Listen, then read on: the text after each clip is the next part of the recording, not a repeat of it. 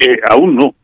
aún no, pero yo, creo que fue incluso la semana pasada cuando decíamos también hablando de Microsoft que desde luego la clave del desarrollo a corto plazo estaba eh, precisamente en esa zona, en la zona de 250-50. Eh, vamos a ver cómo cierra hoy, pero para mí el filtro porcentual para dar por válida la ruptura de, eh, de la resistencia aún no es suficiente, no es válida. Y estamos hartos de ver cómo en los últimos,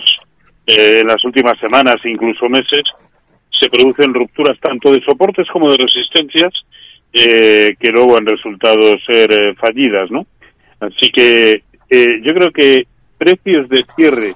por encima de 256, sí, nos podrían perfectamente animar a, a comprar en un en un título que a mí desde luego dentro de las fans es la que más me la que más me, gusta. Hmm. Hablaba de por, su estabilidad pero vamos yo esperaría un poquito para confirmar tanto con filtros porcentuales como temporales que, efectivamente merecen la pena